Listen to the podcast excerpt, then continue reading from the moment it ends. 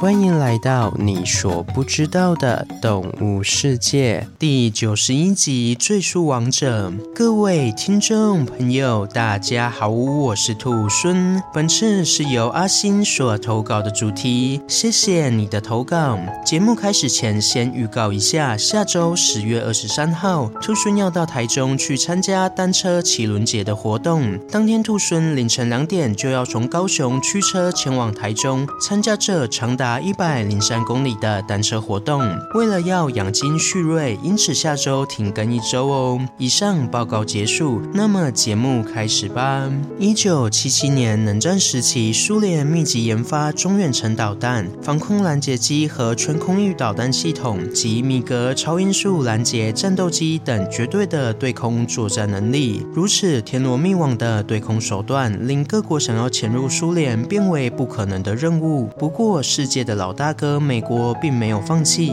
一项名为“军刀穿透者”的计划，预计研发新型的远程战略轰炸机。这款轰炸机需具备强大的突破能力及躲避雷达追踪的隐匿能力，以达到暗中潜入苏联并摧毁洲际导弹发射基地的目的。最终，这架可以在两小时内抵达任何地方及摧毁目标的 B-2 远程隐形战略轰炸机，于一九九七年四月问世。是至今为止唯一具备隐身能力的轰炸机。这里说的隐形，并不是肉眼上的隐形，而是雷达上的隐形。要知道，多数的对空武器及侦察系统都是仰赖雷达运作的，因此只要雷达无法捕捉到，就形同隐形一样。而 B-2 轰炸机可以达到隐形的原因，来自于它的外形。B-2 整体的外形光滑，没有褶皱，不易反射雷达波，且驾驶舱采用圆弧弧形设计可以让雷达变相的绕过机身，就连玻璃都是含有金属粉末的特规玻璃，可以有效的阻止雷达穿透。另外，机翼前缘还有不规则的蜂窝状结构，可以吸收雷达波。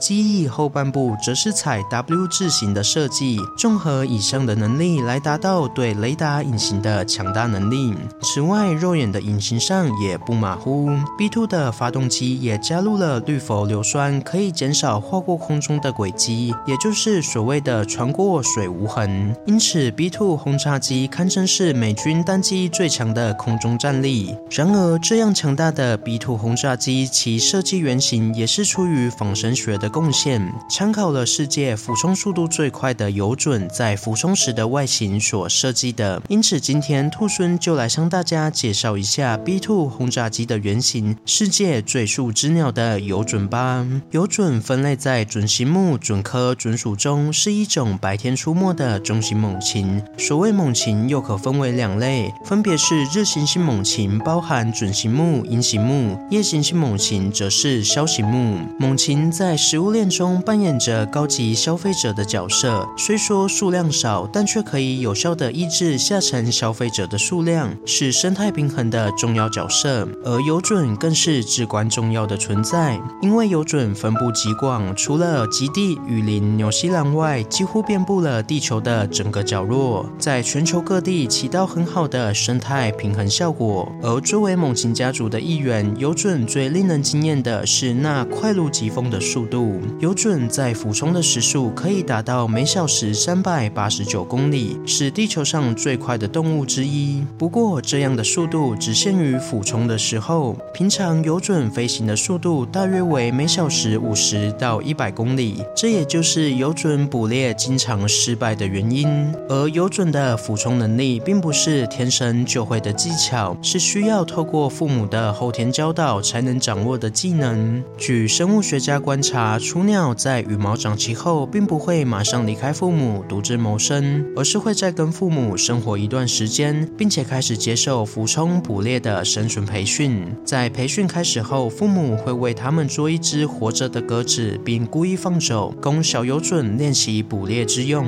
不过一开始，小游隼经常抓不准方向与攻击的目标，往往会绕得横冲直撞，却一无所获的窘境。这时，飞在一旁的父母通常会上前抓住或弄伤鸽子，使其飞行速度减慢，接着再让小游隼对鸽子进行追逐攻击。就这样循环往复一两个月后，等到小游隼第一次自己捕捉到猎物时，就说明他已经学得俯冲捕猎的技巧。随后，小游隼就准备离开父母，开始了他自己的独自生活。不过，这时的小游隼只是初开茅庐，往往还是会捕猎失败。直到他发现，看到猎物后要快速升高，占领制高点，再将双翼收起，快速落下的诀窍后，俯冲捕猎才算是真实学会。精通俯冲捕猎技巧的游隼会从制高点快速收翅落下，直到快要接近猎物时，再稍微张开翅膀，利用下坠的冲击力与尖锐的爪子将猎物一把抓住。此时的猎物不是当场毙命，就是重伤昏厥。然而，游隼可以进行如此高难度的俯冲技巧，除了后天的学习外，也要多亏它特殊的鼻腔结构。游隼的鼻腔呈现螺旋形的结构，且在外侧还有一个小小的锥形凸起。这样的构造可以在高速俯冲时防止气流绕过鼻孔，达到确保呼吸畅通的效果。此外，游隼的眼睛还会分泌一种极为粘稠的眼泪，在飞行时可以保护眼睛。毕竟这么快的俯冲速度，如果看不清猎物的话，就只能一头撞上地板了吧。好了，今天的故事就分享到这边喽。对游隼有什么其他的想法，欢迎到底下留言。